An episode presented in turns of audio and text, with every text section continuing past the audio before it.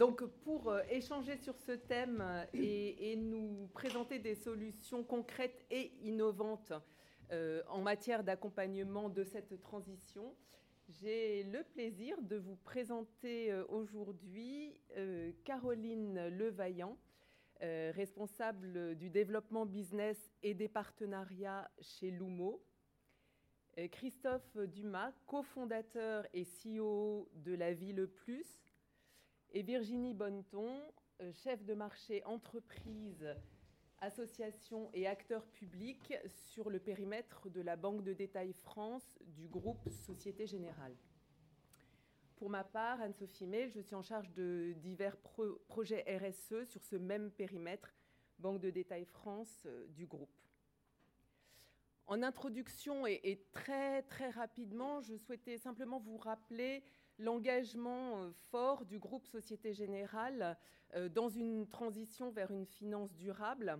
Euh, engagement qui peut s'illustrer par un certain nombre de chartes internationales ou d'accords internationaux que le groupe a signés ou auxquels il participe et qui sont repris sur le slide. Mais engagement surtout qui remonte à plus de 20 ans, puisque comme vous le voyez, ces premiers accords ont été signés au début des années 2000. Alors aujourd'hui, qu'en est-il des ambitions RSE du groupe? Elles, euh, s'expriment dans la raison d'être dans la raison d'être du groupe, construire ensemble avec nos clients un avenir meilleur et durable en apportant des solutions financières responsables et innovantes. C'est ambitieux. Euh, et euh, cette ambition RSE, elle, est articulée autour de quatre axes principaux et prioritaires. Et vous voyez que euh, de ces quatre axes, deux sont complètement en phase avec le thème de l'atelier d'aujourd'hui, puisqu'il s'agit d'une part de la transition écologique, alors transition écologique du groupe euh, et de ses activités, mais également accompagnement de l'ensemble de nos clients dans leur propre transition, et puis également développement des territoires et développement de notre impact au cœur de, ces territoires. En matière plus quantitative, euh, l'engagement euh, qui a été pris, qui a été rendu public il y a quelques mois, est de contribuer à la finance durable à hauteur de 300 milliards d'euros euh, sur la période 2022 à 2025.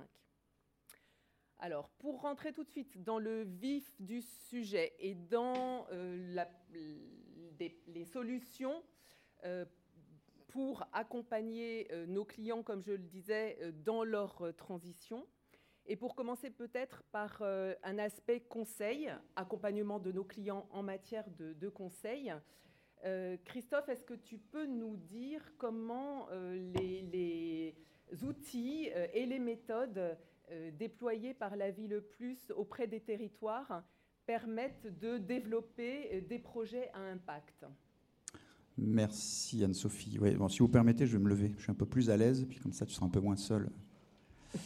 Ben, en fait, comment on accompagne la transition des territoires avec nos missions de conseil?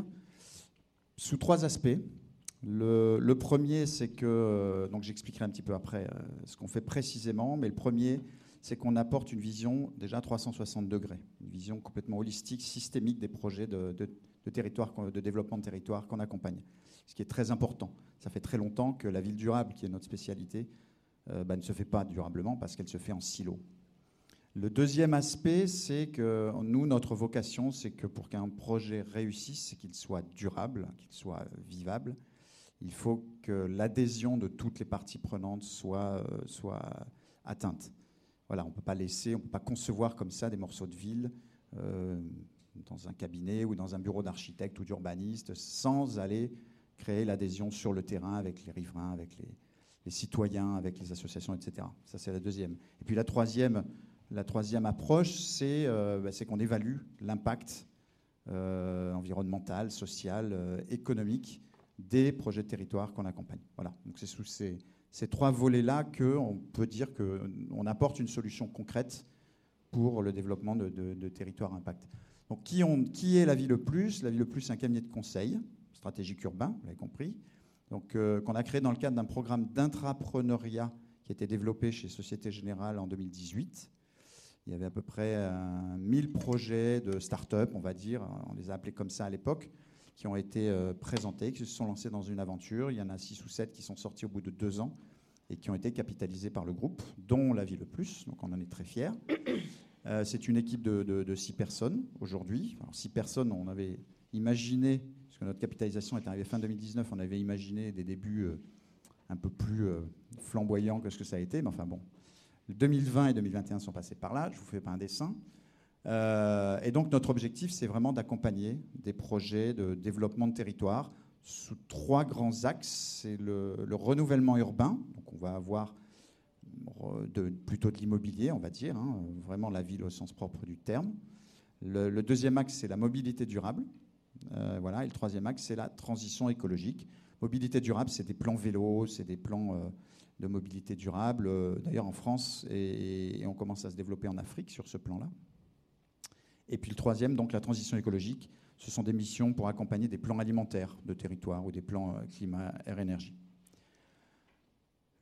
Pour qui on intervient? Ben, On intervient aussi bien pour la sphère publique que pour la sphère privée.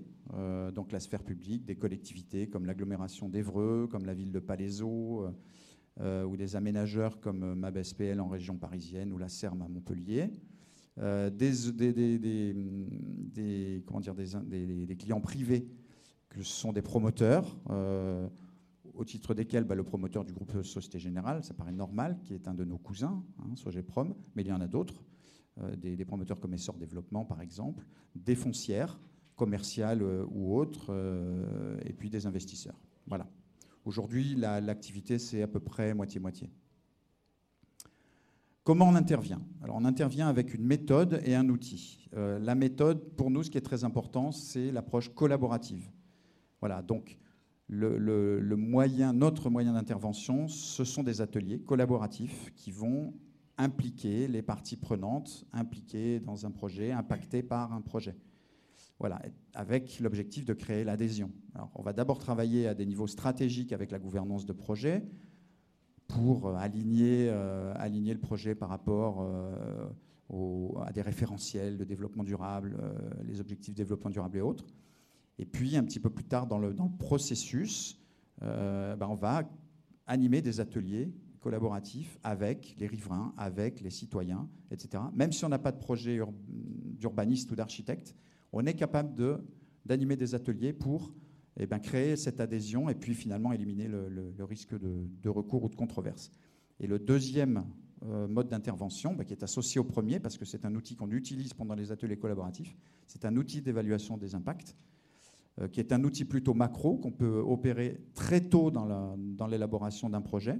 Ce n'est pas un outil, euh, je dirais, quantitatif euh, aussi pointus que peuvent être les outils d'évaluation de l'impact carbone ou biodiversité qui existent, qui se développent aujourd'hui. Nous, notre vocation, c'est d'être beaucoup plus en amont que ça, d'avoir un outil qui est à la fois qualitatif et quantitatif et qui est un outil d'aide à la décision pour aider la gouvernance du projet d'aménagement de territoire au départ à bah, déjà éliminer les scénarios qui ont des impacts euh, négatifs déjà à ce stade-là et puis, euh, et puis faire, des, faire des choix à ce stade-là. Qu'est-ce que les résultats qu'on peut attendre de ça? Ben, C'est, je l'ai dit, on travaille le plus en amont possible. D'accord? Donc, dès on est capable, on a accompagné, on continue d'accompagner des projets euh, qui en étaient finalement, c'est l'étape juste après la vision de l'élu pour respecter son programme de mandature. Euh, il s'est engagé à valoriser une friche industrielle, par exemple, sur sa commune ou dans son agglomération. Et ben, de ce moment-là, même s'il n'y a pas de programmation, même s'il n'y a pas de, de projet architectural, on est déjà capable d'accompagner le projet. Euh, je l'ai dit plusieurs fois, bien évidemment, l'objectif, c'est de créer l'adhésion de toutes les parties prenantes, euh, bah, avec l'idée derrière d'éviter de faire perdre du temps au projet, de, faire participer toutes les parties prenantes, et puis d'éviter les recours, hein, au bout du compte. Ce qui est très intéressant et très important, c'est qu'en même temps que dans tout ce processus d'atelier, on va travailler sur le fond, que, l'intelligence collective qui est à l'œuvre dans ces ateliers, qui regroupe euh, tous ces intervenants, produisent des, propositions de solutions, de programmes. On va travailler sur le fond. Mais parallèlement à ça, on va aussi travailler sur la forme et sur la communication du projet. Parce qu'on sait très bien qu'il y a beaucoup de projets d'aménagement de territoire qui ont capoté par défaut de communication ou par mauvaise communication. Et ça, pour les élus, c'est hyper important aussi. Et pour, la sphère privée aussi, bien évidemment, puisqu'ils sont associés. Euh, mais la communication est fondamentale. Donc dès le tout début, dès qu'on va travailler avec la gouvernance sur la définition des objectifs, l'alignement par rapport aux EDD, etc., on va commencer à travailler le récit. Ce qui fait que ça va donner des, éléments de communication très tôt euh, bah, à l'élu, euh, à la gouvernance de projet, hein, quelle que soit son implication. Et ça, c'est fondamental. Voilà. Et cette communication, eh bien, elle, va, se bâtir au fur et à mesure de l'élaboration et du suivi de, notre mission. J'ai mis quelques logos de, de, clients, de, partenaires qui nous ont déjà fait confiance. Donc, euh, je le disais, hein, il, y a des, il, y a des, collectivités, il y a des promoteurs, euh, il y a des aménageurs, il y a des architectes urbanistes aussi. Euh, et puis quelques indicateurs. Je dirais qu'au-delà des, indicateurs qualitatifs, enfin, quantitatifs sur le nombre de projets qu'on a suivis, à peu près 80 en 4 ans et demi, sur le nombre de participants à ces ateliers, pour moi, le plus important, c'est que tous ces projets d'aménagement de territoire euh, qu'on a accompagnés, eh bien, euh, au global, on a eu à ce jour, à date, un impact direct ou indirect sur 7,3 millions d'habitants ou de citoyens. Voilà. Et c'est ce qui fait qu'on est un élément aussi, pour faire la, jonction avec le, groupe, on est un élément très important du déploiement de la politique RSE du groupe SG, euh, parce qu'on est dans l'action tous les jours, au contact des, décideurs, au contact des projets de territoire, et que donc on a eh ben, des, indicateurs et des, KPI, un track record hein, qui, est, euh, qui est effectif, qui est réel. Voilà. Donc, pour finir, les, quelques réalisations, enfin, je ne vais pas toutes les citer, hein, un certain nombre, mais le plan alimentaire territoire de l'agglomération d'Evreux, euh, on a accompagné les assises de la transition écologique de la ville de, de, Palaiseau, on accompagne la valorisation d'une friche commerciale près de Strasbourg pour la foncière Noud, euh, groupe Auchan. Euh, on accompagne des plans de mobilité urbaine durable pour la ville de Ouagadougou, la ville de Dakar en Afrique. voilà, un petit peu les, missions, euh, les missions qu'on a réalisées ou qu'on est en train de, réaliser. Voilà. Je serai à votre disposition euh, un petit peu plus tard et après l'atelier. Après Merci Christophe. Pour euh, rester sur, sur cet aspect conseil et accompagnement de nos clients en, matière de conseil, le groupe a contracté un certain nombre de partenariats avec des acteurs de l'écosystème ESG. E euh, Virginie, est-ce que tu peux nous en dire un peu plus sur ce qu'il recouvre et ce qu'il propose euh, à nos clients? Tout à fait. Bonjour à tous. Euh, donc effectivement, comme tu l'as dit tout à l'heure, Anne-Sophie, le groupe s'inscrit depuis longtemps dans la réglementation et souhaite accompagner ses clients et souhaite aussi les aider à aussi respecter les accords de Paris.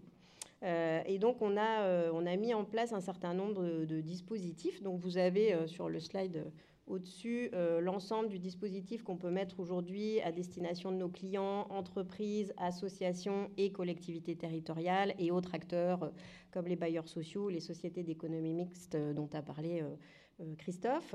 et donc là, on va effectivement focuser sur notre partie conseil et partenariat. Donc on a notamment mis en, enfin, signé des partenariats avec deux agences extra-financières, donc que sont Ecovadis et Etifinance. Euh, donc deux agences extra-financières euh, qui sont euh, bah, deux agences de référence françaises. Alors pourquoi on a souhaité mettre en place ces partenariats? En fait, on voit plusieurs avantages pour nos clients à, aller faire une, obtenir une évaluation extra-financière. tout d'abord, ça va permettre de situer sa maturité en termes de RSE sur les différents indicateurs, donc le E, le S et le G. Euh, donc c'est un petit peu comme je dis parfois quand on, fait quand on se lance dans un régime, c'est bien de savoir quel est son poids de départ. Bah là c'est un petit peu le même principe, c'est de se dire je vais améliorer mes, indicateurs RSE, ça permet d'avoir un, niveau de départ. Et donc quand on a ce point de départ, euh, on va pouvoir du coup regarder euh, donc avec l'évaluation qui va se définir sur, sur ces, tous ces items, ça va permettre finalement de définir un plan d'action au sein de cette structure. Donc celle que j'ai citée, euh, de définir donc un plan d'action qui vont s'appuyer à la fois sur les points forts de la structure et les, les points d'amélioration, donc ce qu'il va falloir euh, effectivement euh, travailler. Certaines structures sont déjà assez avancées sur l'environnemental et puis d'autres naturellement plus sur le social. Euh, et puis la gouvernance, c'est parfois un sujet un peu plus complexe à aborder. Donc ça va permettre de, de, faire un point sur ces différents items. Euh, l'avantage aussi d'une évaluation extra-financière, c'est de se situer par rapport à ses pairs. Ça, c'est quelque chose qui est assez compliqué euh, souvent. Donc là, vous aurez euh, un benchmark, enfin, en tout cas, nos clients auront un benchmark par rapport à des entreprises, par exemple, du même secteur. Donc, ce qui peut être intéressant, puisque forcément, la maturité RSE peut être très différente selon les secteurs.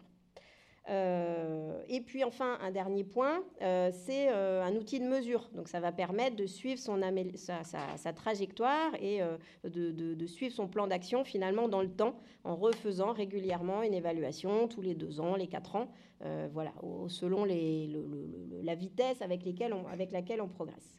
Et le dernier point, qui est aussi extrêmement important, c'est un outil de communication. Donc cette évaluation extra-financière, ça va permettre de communiquer à l'ensemble de son écosystème.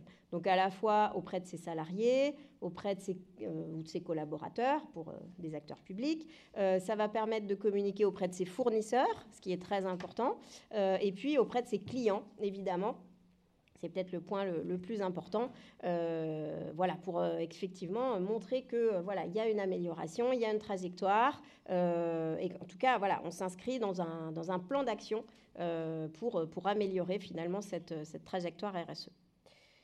Donc ça, c'est euh, les deux premiers partenariats qu'on a mis en place. Et puis ensuite, on a voulu compléter ce dispositif avec euh, un partenariat avec Carbo. Donc là, c'est un, focus particulier, c'est euh, le calcul de l'empreinte carbone, donc qui est un des, un des items hein, souvent d'une évaluation extra-financière.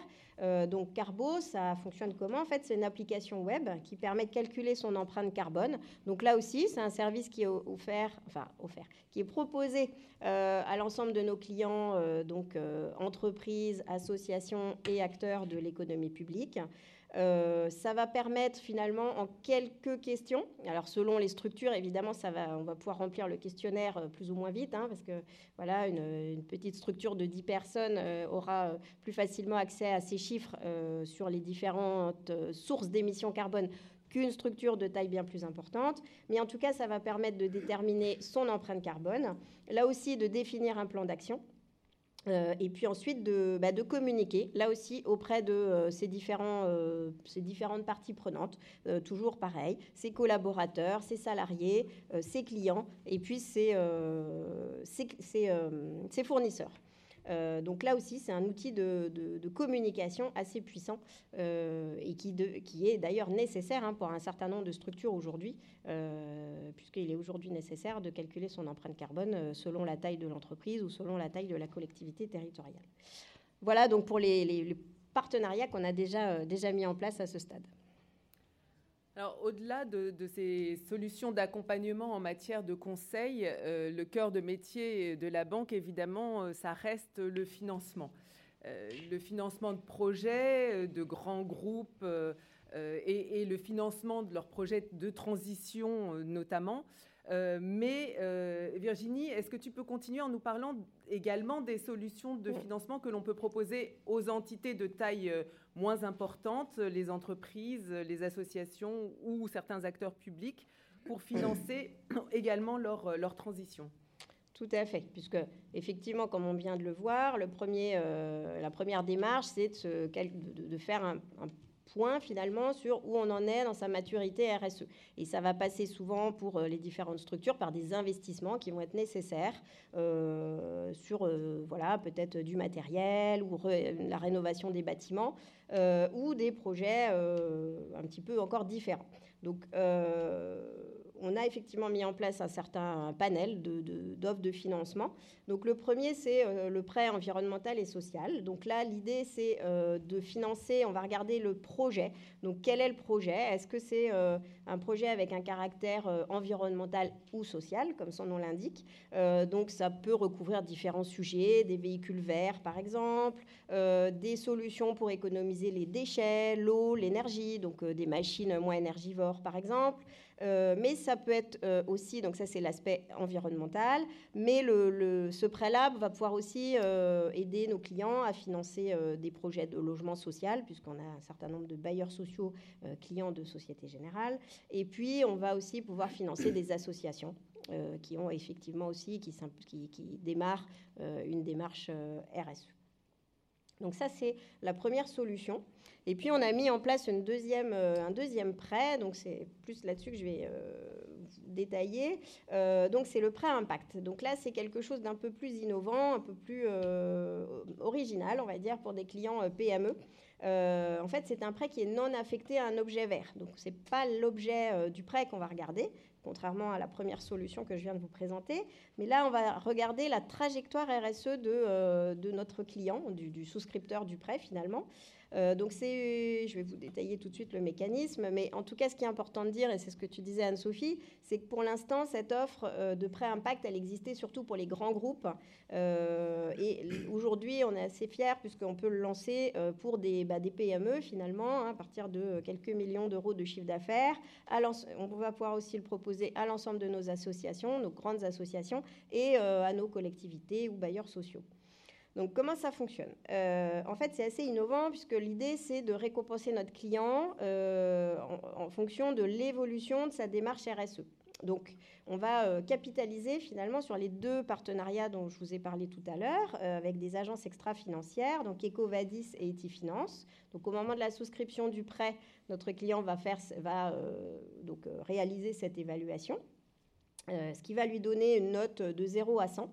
Euh, voilà. Et donc, à partir de cette note, on va fixer un objectif d'évolution, d'amélioration de la note. On va refaire ensuite un point au bout de deux ans et puis au bout de quatre ans.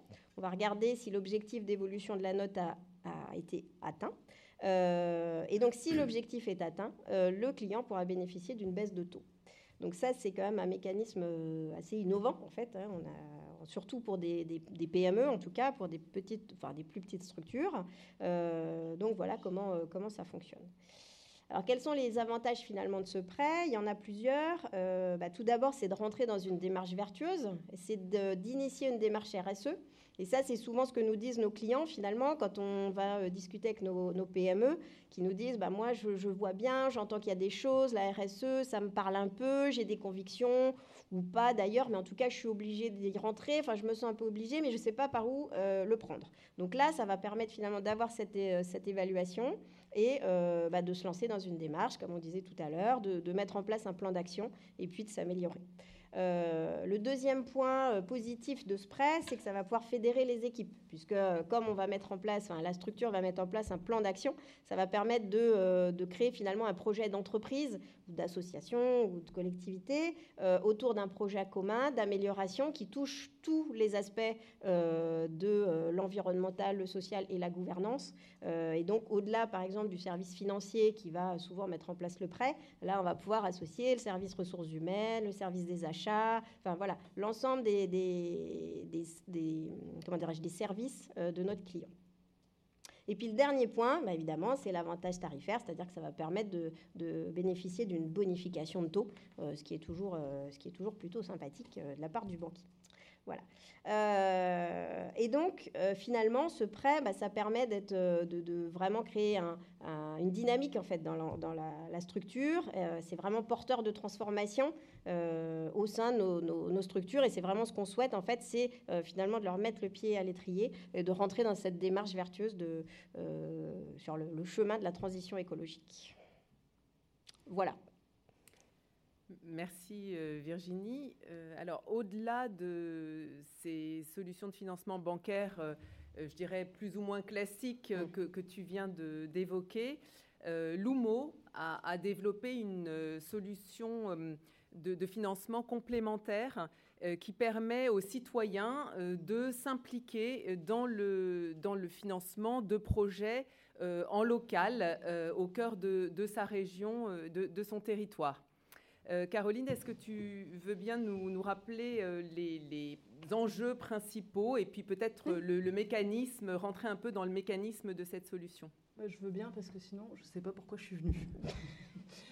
Donc du coup, effectivement, comme, euh, comme tu l'expliquais Anne-Sophie, on a plusieurs solutions aujourd'hui pour accompagner les territoires. Et une d'elles, consiste à impliquer le citoyen dans le financement du développement de son territoire via le financement participatif des énergies renouvelables.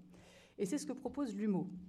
Mais pour vous garder un petit peu et faire un peu de teasing, je vais quand même vous expliquer d'abord pourquoi l'UMO a été créé avant de vous expliquer ce qu'on fait concrètement aujourd'hui. Vous le savez, aujourd'hui, en France, on est en retard sur nos objectifs de transition écologique. On a des objectifs euh, à 2030 qui sont fixés, qui sont moins 50% de réduction des émissions de gaz à effet de serre. Aujourd'hui, en 2022, on en a réalisé 23%, et à horizon 2030, donc en 8 ans, on doit réaliser 32% de nos objectifs. Donc il est évident que les infrastructures d'énergie renouvelable vont se multiplier, vont se développer et que chacun d'entre nous, dans notre rôle de citoyen, on va de plus en plus sensibiliser à notre rôle sur ce sujet-là. Chacun a sa place et son rôle à jouer là-dedans, notamment euh, le gouvernement qui a déjà alloué 30 milliards d'euros au sein du plan France Relance pour développer euh, la transition écologique entre 2021 et 2026.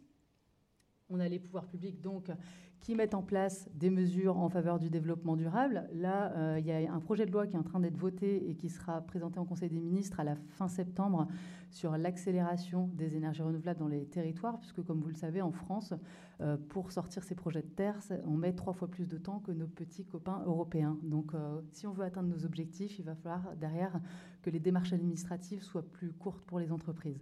Donc, c'est le projet de loi en cours. On a les entreprises. Euh, aujourd'hui, c'est rare d'avoir une entreprise qui euh, n'est pas en train de développer euh, sa stratégie RSE. Et vous l'avez vu hein, à la rentrée du gouvernement, le, terme de sobriété énergétique était particulièrement utilisé pour les entreprises par, par Elisabeth Borne.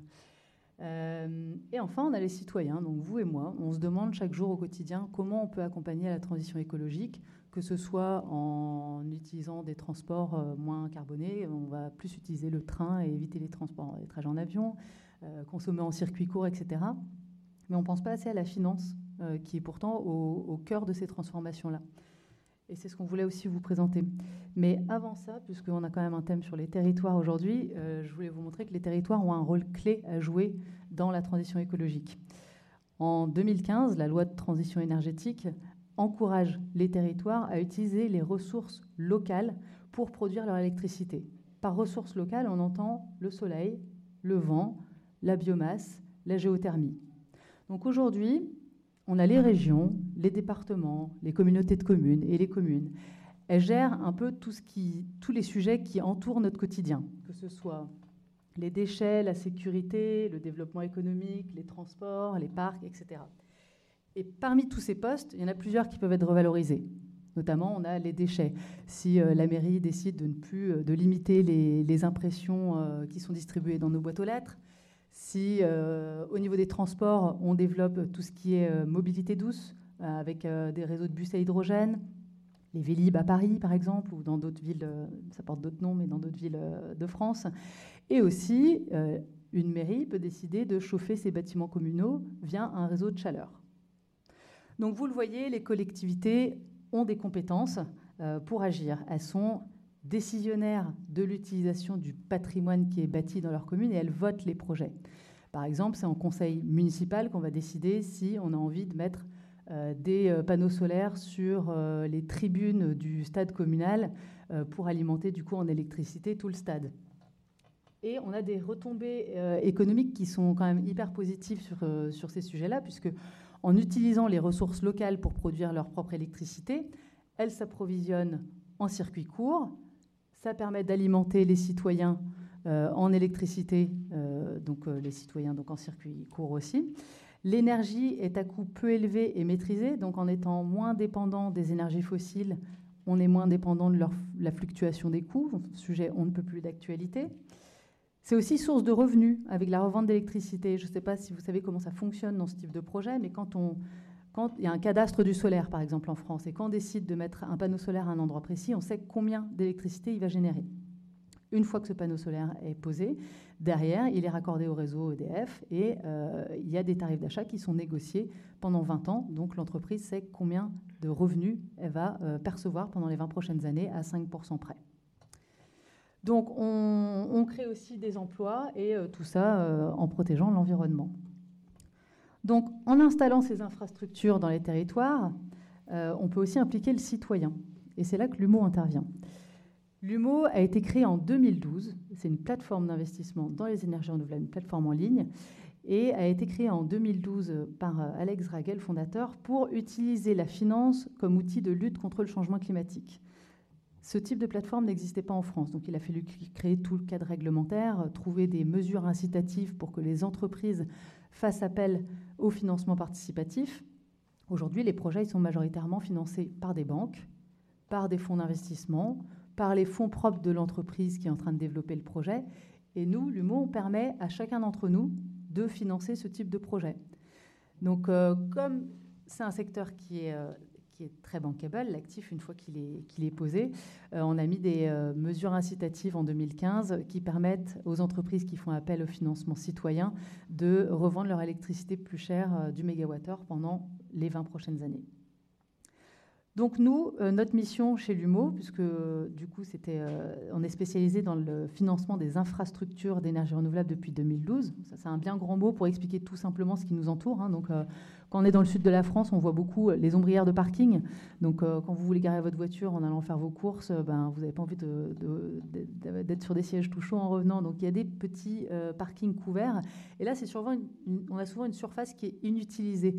Donc le but, c'est d'utiliser toutes ces surfaces là pour en faire quelque chose d'utile. Donc on pose des panneaux solaires et ça fait l'autoconsommation, par exemple, du supermarché. Ça, c'est pour donner un exemple de ce que c'est infrastructure d'énergie renouvelable. Donc euh, il y a aussi euh, tout ce qui est biogaz, vous en entendez parler euh, beaucoup avec la crise russo-ukrainienne, c'est tout ce qui est méthanisation. Euh, notre mission chez l'UMO, c'est la mise en relation. Parce qu'il est difficile pour vous de vous dire bah, je vois un projet qui est en train de se bâtir à côté de chez moi, je vais prendre mon téléphone et je vais leur demander si je peux mettre un petit peu de mon épargne là-dedans. On ne sait pas qui appeler, euh, c'est souvent des grands groupes, ou même si c'est un petit groupe, de toute façon, on ne saurait pas comment, euh, comment financer ce type de projet. Donc notre rôle, c'est la mise en relation. D'un côté, on, sélectionne les opportunités d'investissement auprès des entreprises qui développent des projets qui sont favorables au monde de demain. Et de l'autre, on les présente aux investisseurs qui sont inscrits sur la plateforme Lumo pour qu'ils puissent euh, derrière investir dans ce type de projet. Généralement, ce sont des gens qui sont à la recherche de sens et de transparence à donner à leur épargne. Euh, donc, euh, par exemple, ici, hein, si on mettait des panneaux solaires sur le, Palais des Congrès, l'année prochaine, vous pourriez revenir en vous disant bon, bah, une partie a été cofinancée par la banque, une partie par les fonds propres de l'entreprise X qui a développé le projet. Mais moi aussi, en fait, euh, j'ai le fruit de mon épargne qui a participé. Et aujourd'hui, c'est en autoconso. Euh, quand on est euh, dans les salles, c'est l'énergie qui est produite directement par les panneaux qui ont été installés. on propose deux types de projets. Donc, historiquement, il y avait une incitation qui avait été donnée par l'État. Donc, un projet X à un endroit bien précis qui permettait seulement aux citoyens du projet d'investir. Donc c'est là qu'on favorisait l'engagement citoyen. Vous êtes toujours plus intéressé euh, à, avoir des infrastructures de ce type qui sont construites à côté de chez vous s'il y a un taux d'intérêt qui, qui, vous est servi derrière pendant plusieurs années. Mais ça ne suffisait pas. Cette contrainte géographique faisait que tout le monde en France ne pouvait pas participer à la transition écologique à son échelle. Donc depuis deux ans, on accompagne les plans de croissance des PME euh, non cotées. Donc aujourd'hui, on ne sait plus sur ce type de projet. Si on accompagne l'entreprise sur le projet euh, solaire ou hydro ou autre, on finance une centaine ou des milliers de projets sur la croissance de l'entreprise à 5 ans. Donc l'avantage de ce type de projet, euh, c'est que ça vous sert déjà ça vous sert des taux d'intérêt qui peuvent aller jusqu'à 7%. Euh, à côté de ça, sur la plateforme Lumo, nous, euh, on analyse ce type de projet. On est une plateforme à zéro défaut. Donc, ça fait 10 ans qu'on existe et l'objectif, c'est quand même que les citoyens qui ont versé euh, leur épargne là-dedans soient récompensés et ne se disent pas le projet a capoté. On, est très strict là-dessus. Donc, 100% des projets ont vu le jour. Et à ce jour, 100% des épargnants ont été remboursés ou sont en cours de remboursement des investissements qu'ils ont réalisés. Donc vous faites un choix éclairé sur le projet, on vous dit bah, y a telle énergie, il y a tel type de projet dans telle ville, etc. Vous choisissez de façon éclairée celui qui porte le plus vos valeurs. Et euh, l'intérêt principal, c'est quand même que vous, participez à votre échelle à la transition écologique et surtout, vous participez au développement des énergies renouvelables. Une petite étude de cas rapide Ici, on a Sergi, qui est détenu par 265 communes, donc c'est du concret hein, sur les territoires. Ils ont pour objectif de produire 100% euh, de leur énergie en énergie renouvelable à 2035. Là, ils ont fait appel à nous. Euh, ils avaient on reprend vraiment tous les éléments du discours. Hein. On a une commune qui cherche à valoriser un terrain qui est totalement inutilisé. Ici, on est sur un plan d'eau dans une carrière, donc la baignade n'est pas possible. Donc, ce qu'ils décident de faire, c'est de voter le projet en conseil municipal. J'ai choisi celui-là parce qu'il est particulier. C'est un projet de photovoltaïque. Donc, ils ont inventé le terme. C'est du photovoltaïque flottant. Et euh, donc, du coup, ils ont décidé de voter le projet euh, de photovoltaïque en euh, conseil municipal avec l'objectif de faire bénéficier de la richesse du projet aux habitants. Donc, ils ont fait appel à l'UMO, on a analysé le projet, ils tenaient la route.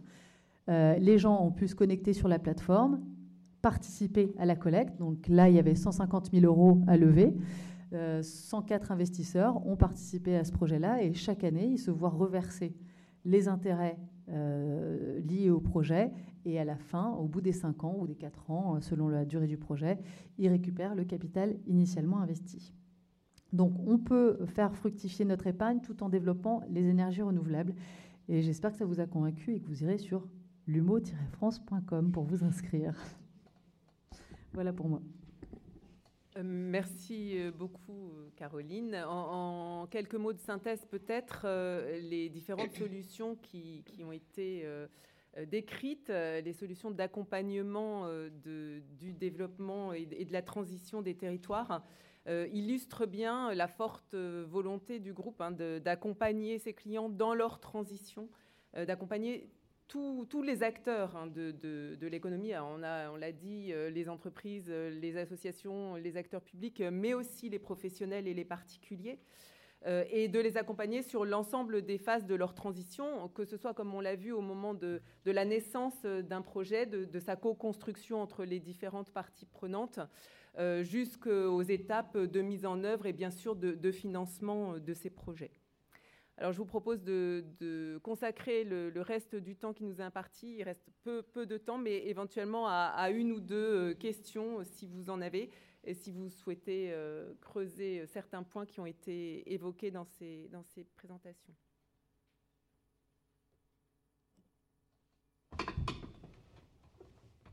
J'arrive.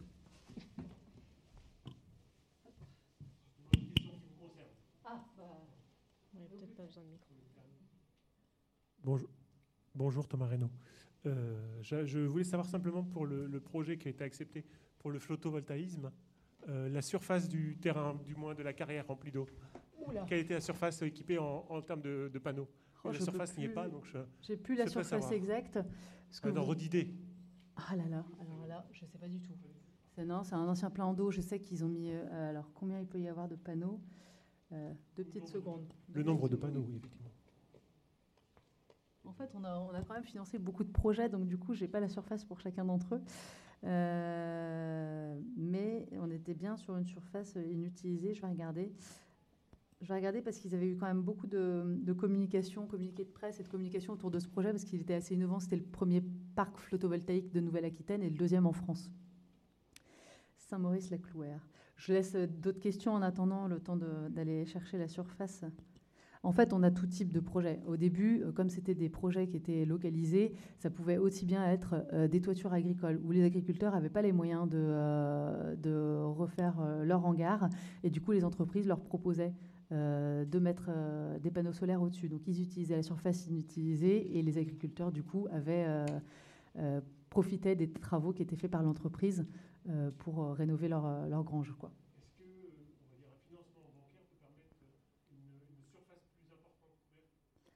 Dans tous les dans tous les cas, nous, on prend des projets qui sont financés euh, à quasiment 80%, entre 60 et 80% par les banques. On vient les regarder après.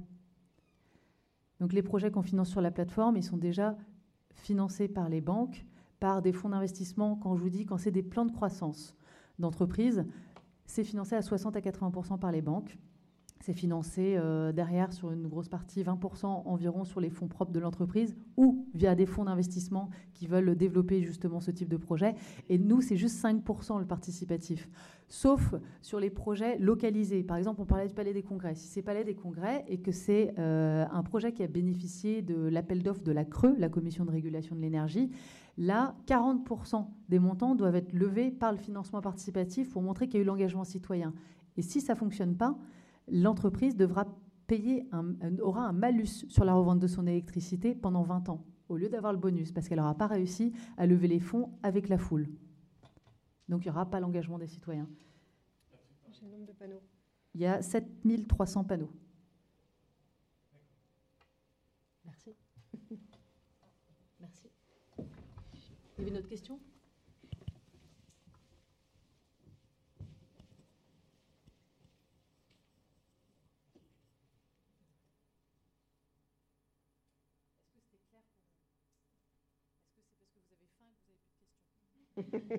Nous aussi.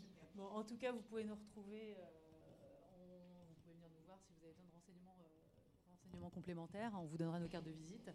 Et autrement, je pense que vous pourrez peut-être retrouver la, présentation. Euh, je ne sais pas du tout si elles sont disponibles ou pas. Je ne suis pas sûre. Pas sûr. Bah, N'hésitez pas à venir prendre nos coordonnées et, et à vous inscrire sur nos sites.